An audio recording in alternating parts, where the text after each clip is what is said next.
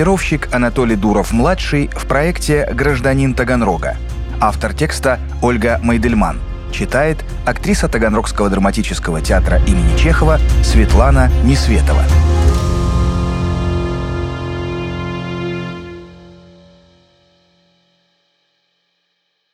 Вообще династия Дуровых весьма обширна. 15 известных цирковых артистов. Анатолий, второе поколение, сын одного из родоначальников, тоже Анатолия. Дуровы были первыми из дрессировщиков в России, кто отказался от болевых приемов укрощения. Первыми, кто начал изучать зоопсихологию и осваивать новый метод.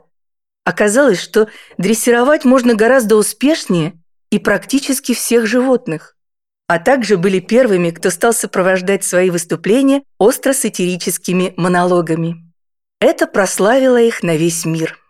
Но чрезвычайно гордые портреты братьев Дуровых с лихо закрученными усами плохо вяжутся с началом их творческой биографии. Тогда, в конце 1870-х, это были тощие и нищие акробаты, подрабатывающие в бродячих балаганах с громкими названиями. Впрочем, аристократической гордости им и впрямь было не занимать, поскольку по рождению они дворяне. Правда, с детством горьким, как полынь. Братья осиротели еще малышами. Владимиру было пять лет, Анатолию – четыре. Мать умерла, отец с горя запил и вскоре ушел вслед за женой. К себе в дом мальчиков взял их крестный, адвокат Захаров. И быть бы ребятам офицерами. Карьера военного для дворянина престижна и обыкновенна. Да как на грех, однажды бабушка, бабонечка, жившая отдельно во вдовьем доме, берет мальчика в большой московский цирк на Воздвиженке, чтобы хоть как-то развлечь сироток. И все. Нет больше ни учебы, ни чести мундира, в головах у обоих вертится только одно – связать свою жизнь со слепительным кругом манежа, с алле-ап, с аплодисментами почтеннейшей публики, попасть в цирк как угодно, кем угодно. Их первым учителем становится цирковой гимнаст Анжела Бриатора. Они отдавали ему все свои карманные деньги, готовясь стать блестящими акробатами, настоящими циркистами, как называли тогда цирковых артистов. Он учил их, а за ошибки бил хлыстом. Было принято считать, что так наука вбивается тверже. Терпели. Мало того, Анатолий второму своему учителю, балаганщику Отто, сам подарил хлыст. Мне хотелось во что бы то ни стало сделаться выдающимся гимнастом, запишет он в воспоминаниях и страничках из дневника. На гимнастике они были помешаны так, что однажды Владимир на экзамен по закону Божьему зашел на руках, вверх ногами. Преподаватель-батюшка, нет, чтобы поразиться ловкости кадета, как тот наивно ожидал, вскипел и выгнал наглеца в зашей. Турнули и из кадетского корпуса за дерзость. Но ни дерзость, ни дурь выбить не удалось. Как говорил годами позже оберполицмейстер, друг их крестного, «Мальчишку знаю с детства, и с детства у него пристрастие к цирку, и никакие просьбы его воспитателя, и никакие мои угрозы не помогли. Так, видно, суждено». Да, так было суждено. И даже закончив учебу в пансионе, даже устроенные на работу братья однажды осенью 1880 года им было по 16 и 17 лет, сбежали с бродячим цирком фокусника Ринальда в Тверь.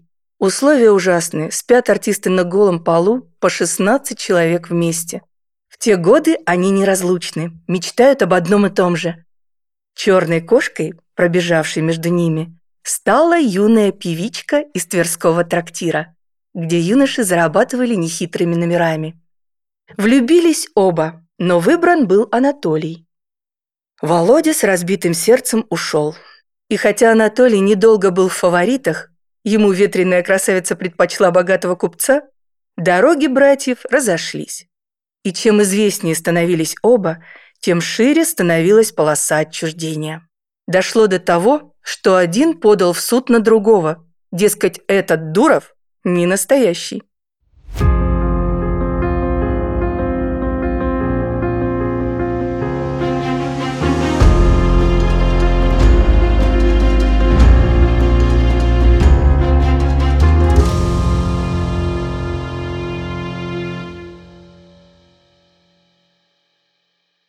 Конфликт попал даже в поле зрения Чехова. В фильетонном обозрении журнала «Осколки» за 1883 год молодой Чехов резвился. У Дурова есть враг, необходимый элемент драмы. И что драматичнее всего, врагом этим оказывается, страшно сказать, родной брат Дурова. Ужасный человек этот брат. Не был никогда клоуном и вдруг осмелился сальто-мортале делать и рожу белилами мазать. На цугундер его. Странно, что хотя они и разошлись, но оба пришли к одному и тому же – клоунаде с дрессированными зверями. Владимир увлекся желанием познать тайну природы и научиться управлять поведением животных, когда однажды попал на лекцию известного физиолога Сеченова о работе головного мозга. Анатолий начал вводить в номера животных, подражая своему кумиру, клоуну Танти Бедини с его ученой свиньей. Кстати, Анатолий первым перестает рожу белилами мазать. Однажды кто-то из недоброжелателей подсыпает ему в баночку пудры негашенную известь. Жечь лицо начинает прямо на манеже. Ожог был очень серьезный. С тех пор он стал выходить на сцену без грима. И вообще стал первым клоуном, выступавшим без громкого псевдонима, под своей фамилией. А впоследствии даже отказался и от традиционного клоунского комбинезона. Впрочем, и Владимир предпочитал показывать на сцене свое настоящее лицо и обходиться без псевдонима. Младший дебютирует как клоун в Воронеже в цирке Труцы в 1882 Старший Владимир в том же амплуа в Астрахани, в цирке Бизано в 1883 У Анатолия вначале только баран, поросенок и петух. У Владимира свинья, собака и гусь. В те времена были приняты такие методы, как битье хлыстом, вождение за кольцо в ухе и прочие эффективные жестокости. Но оба брата, как и немец Карл Гагенбек, положивший начало мягкой дрессировке, совершенно убеждены, что любое животное нужно не укращать, а любить, и что самый верный путь к успеху лежит через желудок и ласку. Впоследствии их животные будут исчисляться уже десятками и сотнями. Бесспорно, Владимир был куда более талантливым дрессировщиком. Сила его в бесконечном терпении и наблюдении за природными навыками.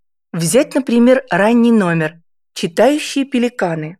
В природе пеликаны ищут еду, ловко раздвигая камушки. На арене они раздвигали листы книги из тонкой фанеры. Ныряльщики-тюлени спасали утопающих. Журавли и собаки танцевали вальс. Барсуки кувыркались. У него были слоны, медведи, страусы, обезьяны, сурки, морские львы, даже муравьед. Анатолий пошел по другому пути.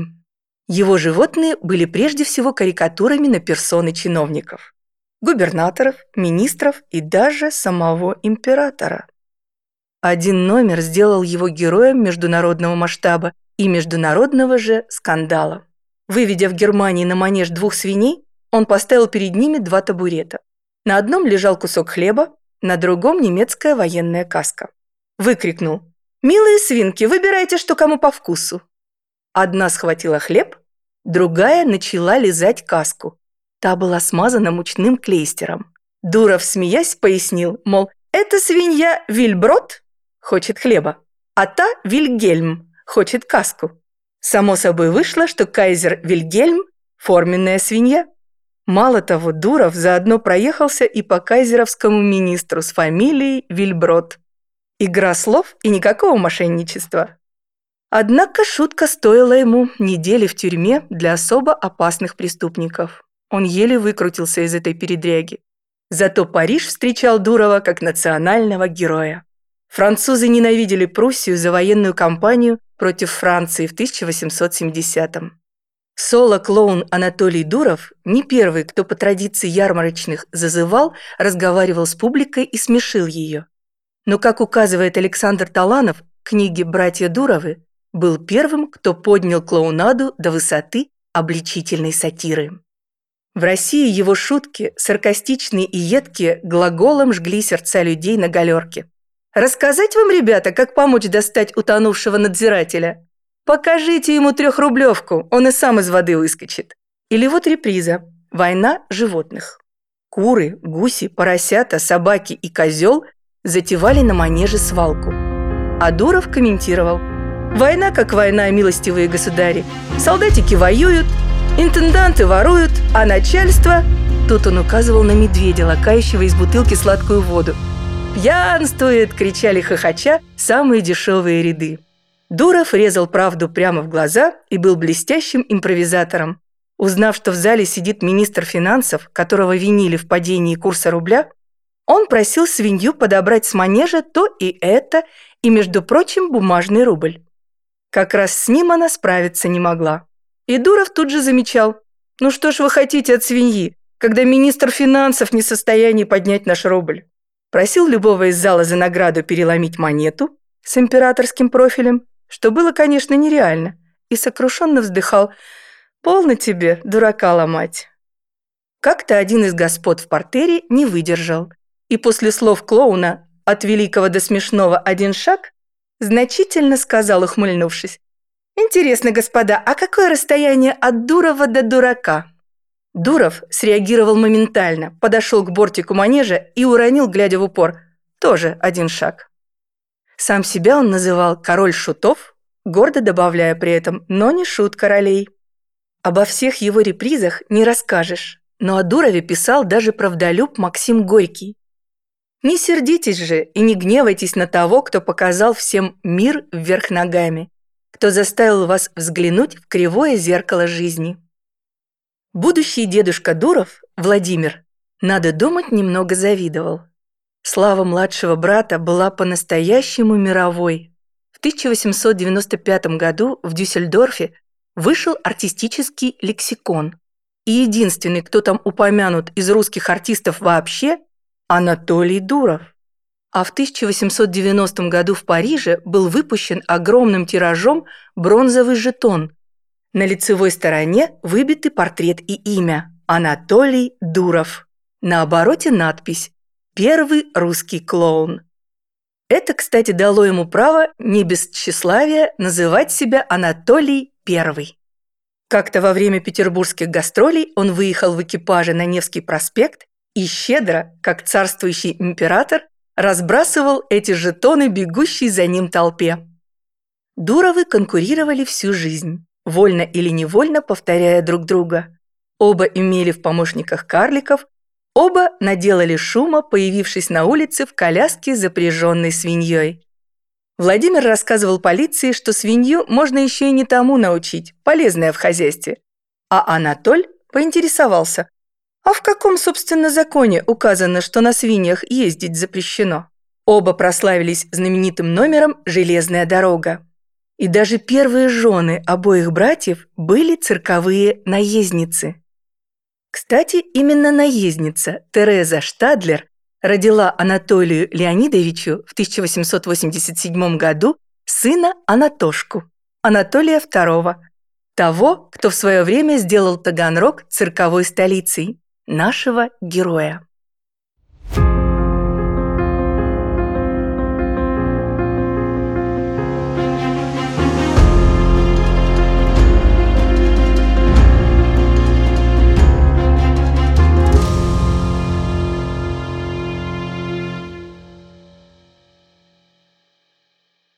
Детство и отрочество Анатошки прошли в Воронеже и обстановка, в которой он рос, была совершенно исключительной. Дело вот в чем. В 1901 году Анатолий Дуров неожиданно принял решение обосноваться не в Париже, как подумывал, а в Воронеже, где нашел чудный домик со спуском к реке.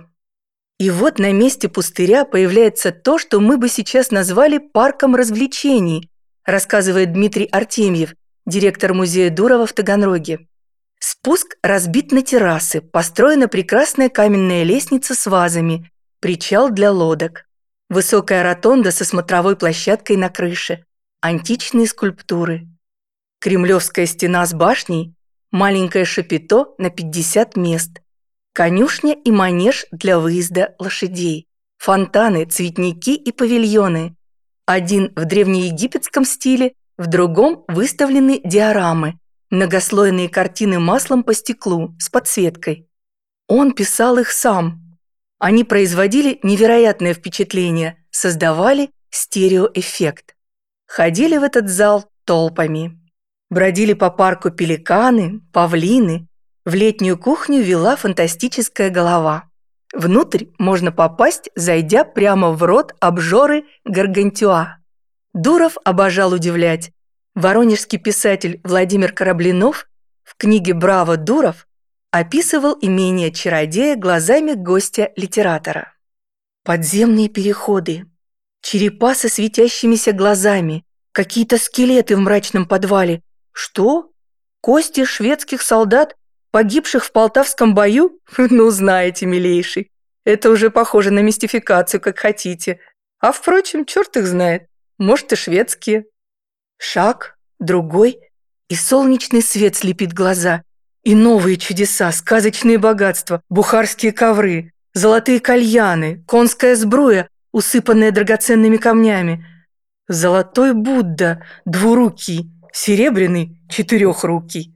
Разные редкости, теленок о двух головах, череп медведя, убитого во время его нападения на укротителя. Обломок любимой чашки Петра Первого ожерелье из хлеба работы арестантов Воронежской тюрьмы. Кувшинчик из дома Гоголя. Вся эта эксцентрическая диковина до 15 лет окружала Анатолия, в котором, вопреки всему, прорывался талант дяди, словно знавшего язык зверей и птиц. То управляющий домом заметит, как мальчик учит прыгать через палку огромного злого чужого пса, то домашние со смехом делятся, что Анатошка выдрессировал петуха падать замертво, а приблудную собаку танцевать. Однажды и Анатолий Леонидович увидел на речном берегу, как ловко сын делает сальто-мортале, над которым он сам бился неделями. Потом увидел, как копирует его номер. Кораблинов пишет, что увиденное Дурова не обрадовало. Мысль о многих Дуровых ему притила всю жизнь. Он был единственный, других быть не должно.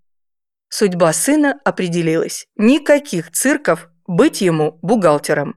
И Анатошку отдали на счетоводные курсы. Помогло ли это? Нет, конечно. Так же, как и братьям Дуровым, ему было суждено стать циркистом и достичь уровня славы обоих. Если Владимир, единственный в мире, работал с муравьедом, тот стрелял из пушки, то его племяннику Анатолию удалось приручить самого тасманского дьявола. Это единственный случай в истории цирка вообще, говорит директор музея Артемьев. Этот зверек отличается особым свирепым нравом и в принципе не поддается приручению, а тем более дрессировке. Но у Анатолия был особый талант. Он не покупал обученных животных, как иногда делал его отец. Всех своих артистов учил с рождения сам и действительно с ними ласково разговаривал. Куприн, знавший и Дурова-старшего, писал о младшем. Его цирковые номера не отличаются большим внешним эффектом, но знаток дела будет посещать сеансы Дурова во второй раз, в третий и десятый.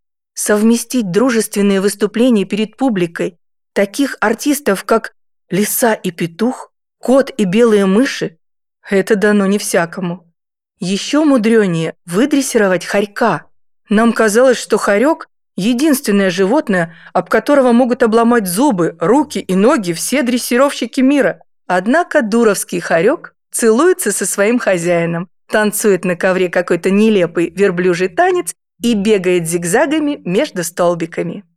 Сохранились короткие кинохроники, где наш герой, смеясь, играет с зубастым волком, как с собакой гладит пеликана или двигает рукой, заставляя кружиться олененка.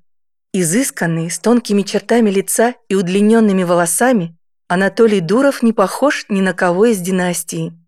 Томный декадентский Пьеро, с кружевным воротником и в темном атласе. Он, в отличие от братьев Дуровых, начал носить не белый, а черный костюм. Известна встреча молодого дрессировщика с влиятельной прима-балериной Матильдой Кшесинской.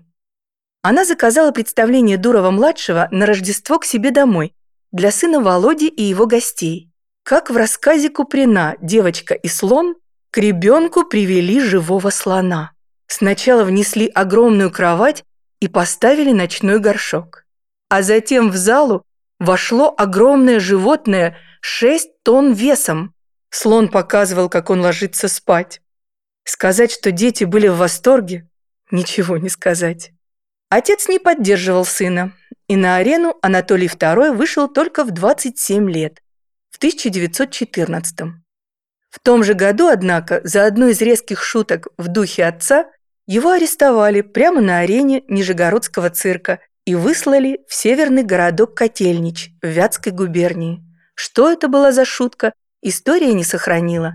Известно только, что касалась она начавшейся войны. Российская империя вступила в Первую мировую. В ссылке Дуров должен был оставаться 8 лет, но благодаря авторитетным друзьям срок сократили до 8 месяцев.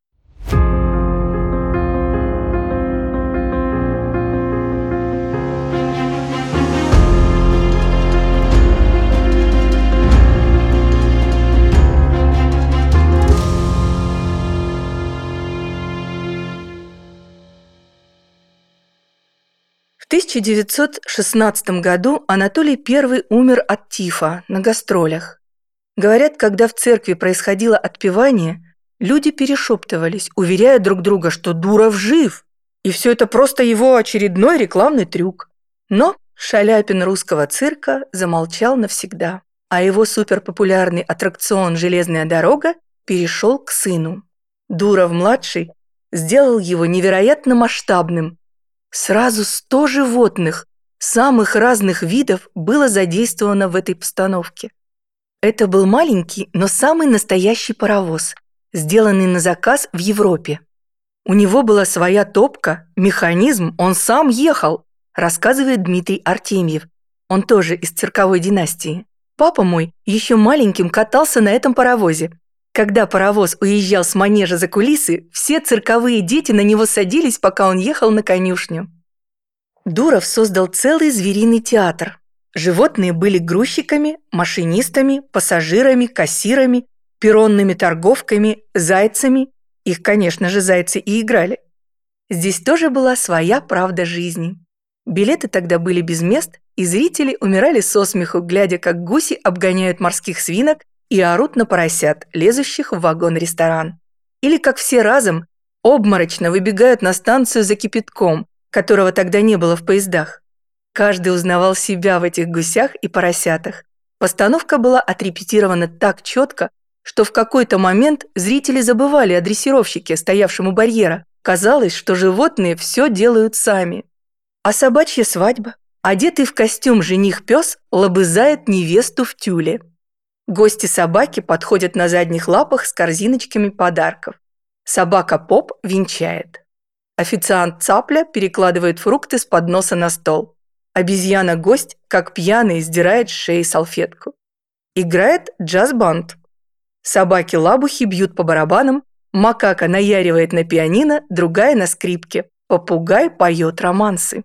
В финале измена и бегство любовника через окно многофигурный спектакль нравов. В 1920-м Дуров уезжает на международные гастроли. Триумфально объезжает 16 стран Европы и Америки. Неизвестно, думал ли враг меланхолии и кручин, шут Анатолий Дуров сын, об эмиграции. Но спустя пять лет мировых гастролей он возвращается, получив в Берлине телеграмму от Вильямса Труцци. Труцци, известный дрессировщик Жакей, Юрий Олешин называл его последним кавалером цирка, старый друг отца, в то время занимал пост худрука управления государственных цирков и возрождал цирковое дело в молодой стране Советов. Он извещал Анатолия Анатольевича, что возможен въезд в Россию через Ригу, документы готовы, рассказывает Дмитрий Артемьев. Но в конце была необычная приписка. «Не бойся, Владимир ничего не сделает». Подозреваю, речь идет о дяде, и, вероятно, племянник его опасался. Конечно, интерпретаций может быть много, но факт остается фактом. Такая приписка была.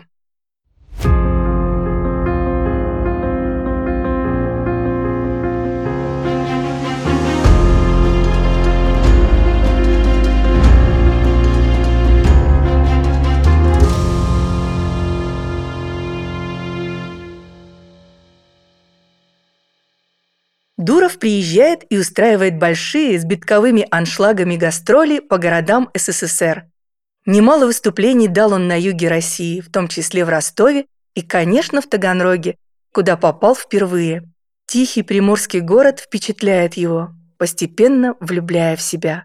Он много гуляет, а однажды, спускаясь по банному спуску к морю, находит место до странности напоминающее ландшафт причудливого имения родителей – такой же дом над обрывом и такой же роскошный вид на водную гладь. Та же благословенная провинциальная тишина. Плюс мягкий климат, подходящий для его экзотических животных. И пусть в Воронеж путь ему заказан, там теперь заправляла вторая жена отца и ее новый муж.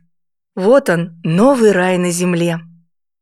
В 1926 году Дуров покупает в Таганроге сразу два дома на огромном участке с видом на море.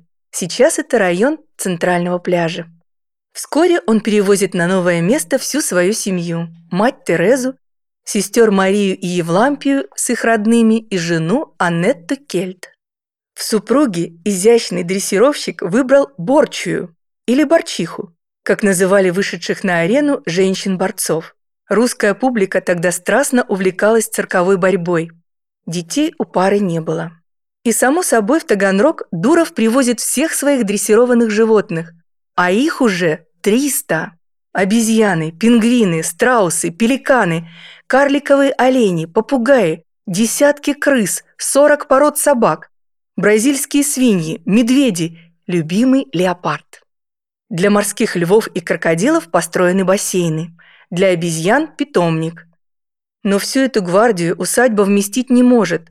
Да и не надо – Благодаря Дурову у горожан появляется в центре города свой зверинец, куда может прийти каждый. Часть артистов размещают в вольерах рядом с цирком на Красной площади у торговых рядов. Сейчас там памятник Чехову. В Таганроге у Дурова весело. По воспоминаниям старых таганрожцев, которые собрала краевед Ирина Мосина, дрессированный медведь живет с ним и семьей, как собака. И с этим медведем Дура входит на колонку за водой, дает ему коромысло, на котором Мишка несет ведра. Некоторые помнят, что в зверинце на Таганрогской Красной площади у него среди прочих жил и вовсе невиданный для того времени длинношеий красавец-жираф. А на первомайских демонстрациях по улицам города торжественно шагали дуровские слоны в ковровых попонах. Дуров наверняка планировал размахнуться и создать в Таганроге нечто грандиозное, свой уголок Дурова. Он собирался на выступление в Индию, чтобы оттуда привезти новых животных. Хотел сделать и турне в честь прабабушки, знаменитой кавалерист-девицы Натальи Дуровой. Но в 1928 году на гастролях по северу страны в городе Ижевске его, 40-летнего, убивают случайным выстрелом. Нелепая смерть эта так и осталась загадкой. Официальная версия гласит, что она наступила от выстрела ружья, курок которого на охоте зацепила собака. Какая охота, если Дуров терпеть не мог, когда убивают животных ради забавы, да и все события выглядят как-то странно. Случилось все в Ижевском лесу. С Дуровым было несколько человек, но никто из них толком следствием не указан клоун-акробат из дуэта Бильвиль, двое жителей Ижевска, рабочий Глазырин и его квартирант. Этот рабочий и обратился к Дурову с вопросом помочь понять, шерсть какого животного он нашел неподалеку. Дуров дал себя увести, а через минуту в зарослях раздался выстрел. Дрессировщик был убит в упор. Случайно. Суд был невероятно поспешный, хотя на стволе ружья нашлись отпечатки самого Дурова. Что это, как не следы сопротивления? Но тело артиста через три дня кремируют, а рабочему выносят приговор, который совершенно не вяжется с его виной в убийстве мировой звезды цирка. Приговор такой. Пять месяцев принудительных работ на Ижевских заводах. Позже, в 1931 в лесу появится черный мраморный обелиск с надписью, подтверждающей версию суда. На охоте от случайного выстрела 19 ноября 1928 года здесь трагически погиб известный артист цирка Анатолий Анатольевич Дуров. Местные называют это место Дуровская грань. После его внезапной гибели на попечении города осталось три сотни по большей части экзотических животных, и в нестабильные 1920-е годы их было трудно прокормить. Около ста животных забрал племянник Анатолия Владимир Дуров, а 200 стали роскошным вкладом в созданный учителем биологии Владимиром Кегелем ростовский зоопарк. В Таганроге в старинном особняке в стиле модерн в 1988 открылся музей Дурова. Этот дом находится выше, чем тот, где действительно жил артист, но сам по себе примечателен, похож на сказочный русский терем. Здесь можно увидеть, как выглядели номера и афиши талантливейшего дрессировщика, который не приказывал животным, а договаривался с ними. И как выглядели сами животные. По общей дуровской традиции особо любимые и талантливые звери-артисты после смерти остаются рядом в виде чучел. А спуск, по которому шагал окрыленный циркист, называется сегодня Дуровским и ведет прямо к морю.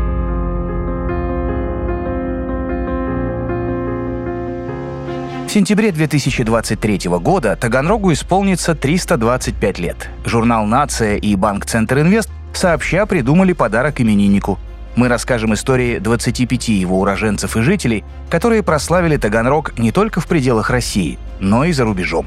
Если вам понравился этот подкаст, подпишитесь на журнал «Нация» в соцсетях, чтобы услышать новые истории.